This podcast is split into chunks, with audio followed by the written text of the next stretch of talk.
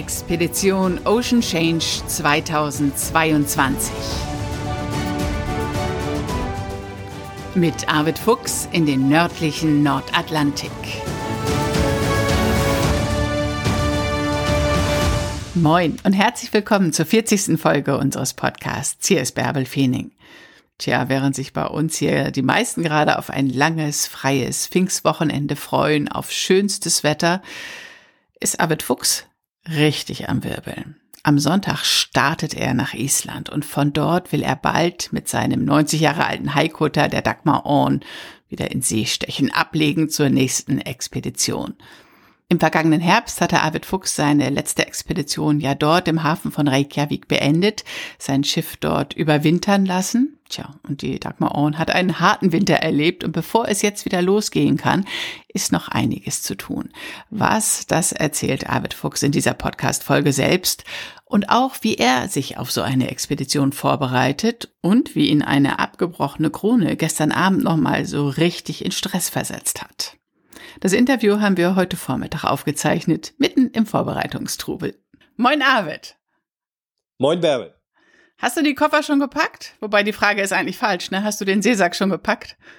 Ja, Koffer sind völlig ungeeignet an Bord, weil die sperrig sind und Platz wegnehmen. Ja, also es sind Reisetaschen und das meiste ist ja aber schon an Bord von meinem persönlichen Gepäck, weil wir das bei der letzten äh, Fahrt mit dem Auto, wo wir die ganze Ausrüstung hingebracht haben, natürlich auch schon mit an Bord genommen haben. Also hast du jetzt gar nicht viel. Wann, wann brichst du denn auf? Naja, es kommt natürlich schon das eine oder andere immer noch äh, zusammen an äh, nautischen Büchern, die noch eingetroffen sind und sonstige Dinge. Es geht am Sonntag los jetzt, also äh, übermorgen quasi. Hm. Kribbelt's? Ja, ich will nicht sagen kribbeln, es ist ja doch vielleicht so eine Art kribbeln. Also es kulminiert ja immer und ich meine, ich mache das schon seit so vielen Jahrzehnten, muss man ja sagen. Und irgendwann arbeitet man immer auf diesen Tag hin, wo das dann losgeht, egal ob man mit dem Schiff losfährt oder ob man in Flieger steigt oder wie auch immer.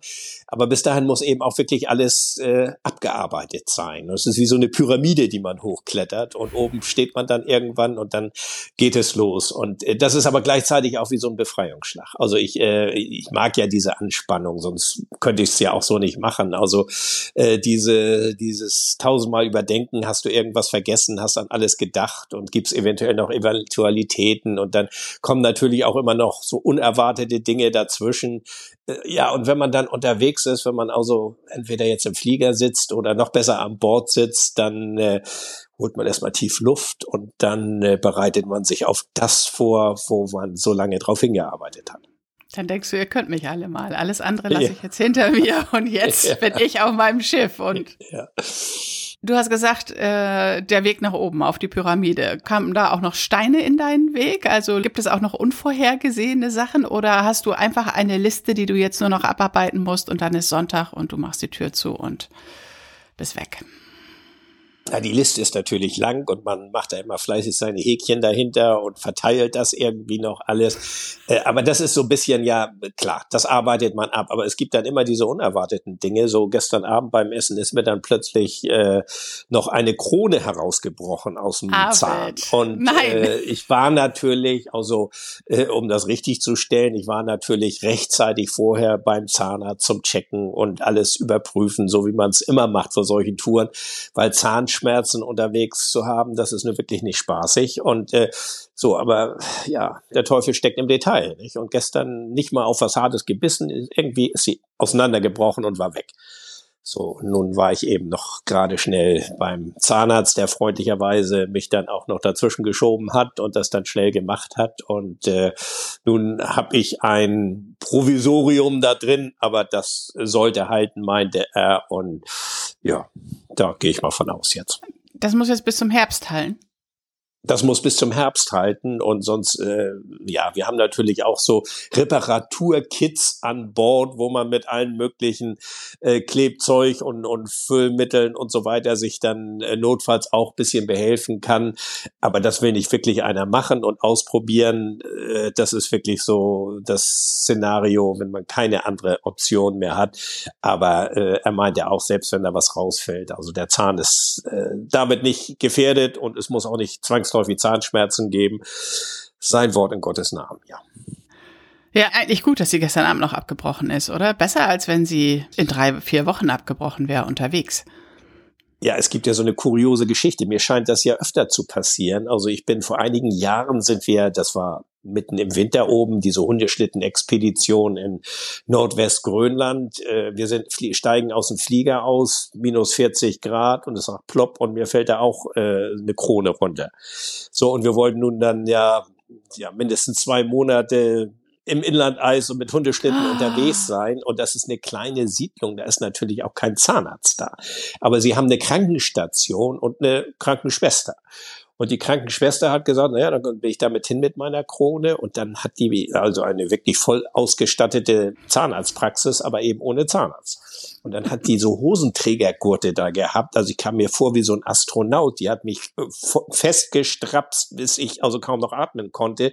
Hat mich dann also mit diesem vollautomatischen Stuhl auf den Kopf gestellt und hat mir dann äh, etwas brachial, aber ja mit Herz äh, diese diese Krone wieder eingeklebt und äh, so und mich dann anschließend entlassen. Ich war also nicht Herr der Lage mehr, sondern sie hatte das alles im Griff und aber sie hat tatsächlich die ganze Tour über äh, gehalten und äh, ein, der, der Zahnarzt, ein Freund von uns auch, der mich dann behandelt hat, hat dann also äh, äh, sehr äh, ehrfürchtig von der Kollegin dort oben in Karnak gesprochen, die einen guten Job gemacht hätte.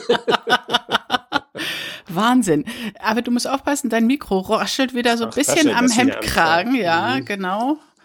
Gut.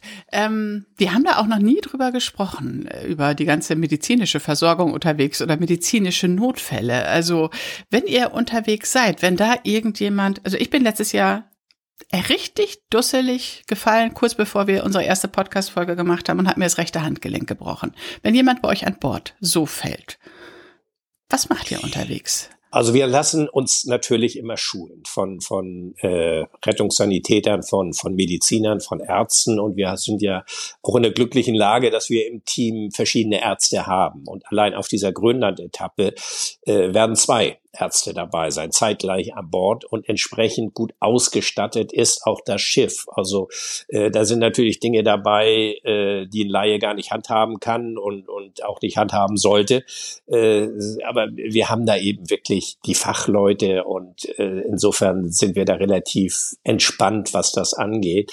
Aber es gab ja auch schon Fälle, ich glaube, ich habe davon erzählt, wo ich äh, einem Freund auf dem grönländischen Inlandeis äh, einen Zahn ziehen musste in den 80er Jahren. Und wir haben schon Brüche gehabt. Und äh, eben durch solche Dinge wird man natürlich auch etwas schlauer, etwas, sag ich mal, eingeschränkt und äh, äh, deshalb sind, lassen wir uns immer schulen, aber auch die beste Schulung ersetzt natürlich kein Arzt. Also man lernt ein bisschen mit der Situation umzugehen. Da spielt ja auch ganz viel Psychologie eine Rolle mit. Wie geht man mit jemandem um, dem schlecht geht?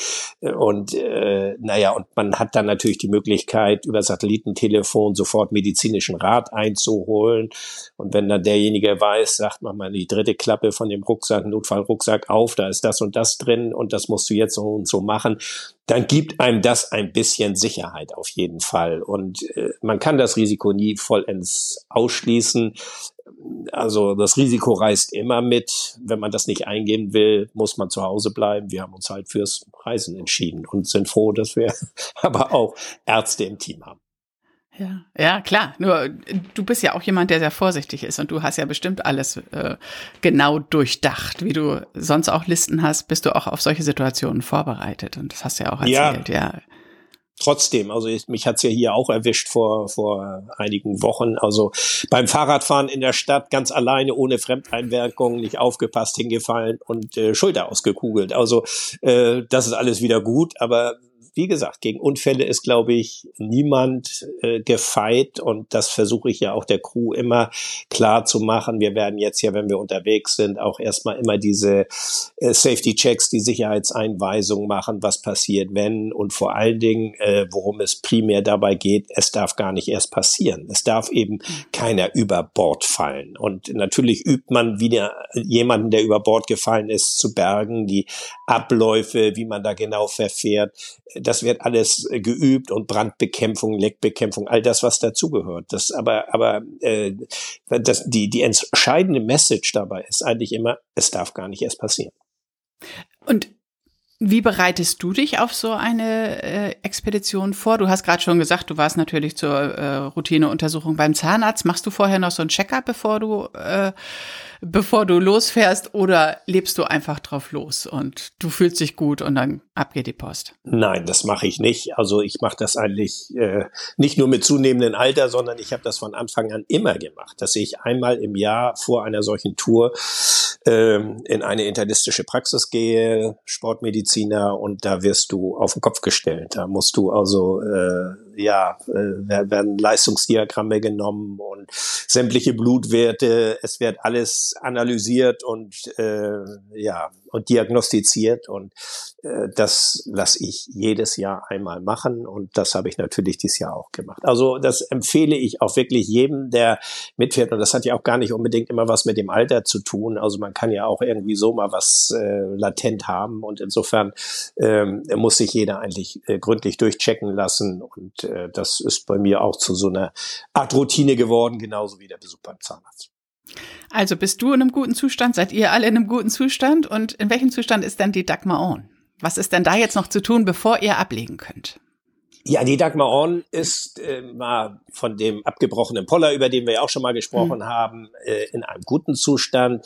Sie braucht ein bisschen kosmetische Pflege, möchte ich mal sagen. Also die, die, die, die Farbe ist natürlich nach diese und der Lack nach dem rauen isländischen Winter äh, ja ziemlich mitgenommen und das wird primär äh, die Aufgabe erstmal sein. Also ich fahre ja nicht alleine hin, also es kommen ja einige Crewmitglieder hin, jeder hat seine Aufgaben.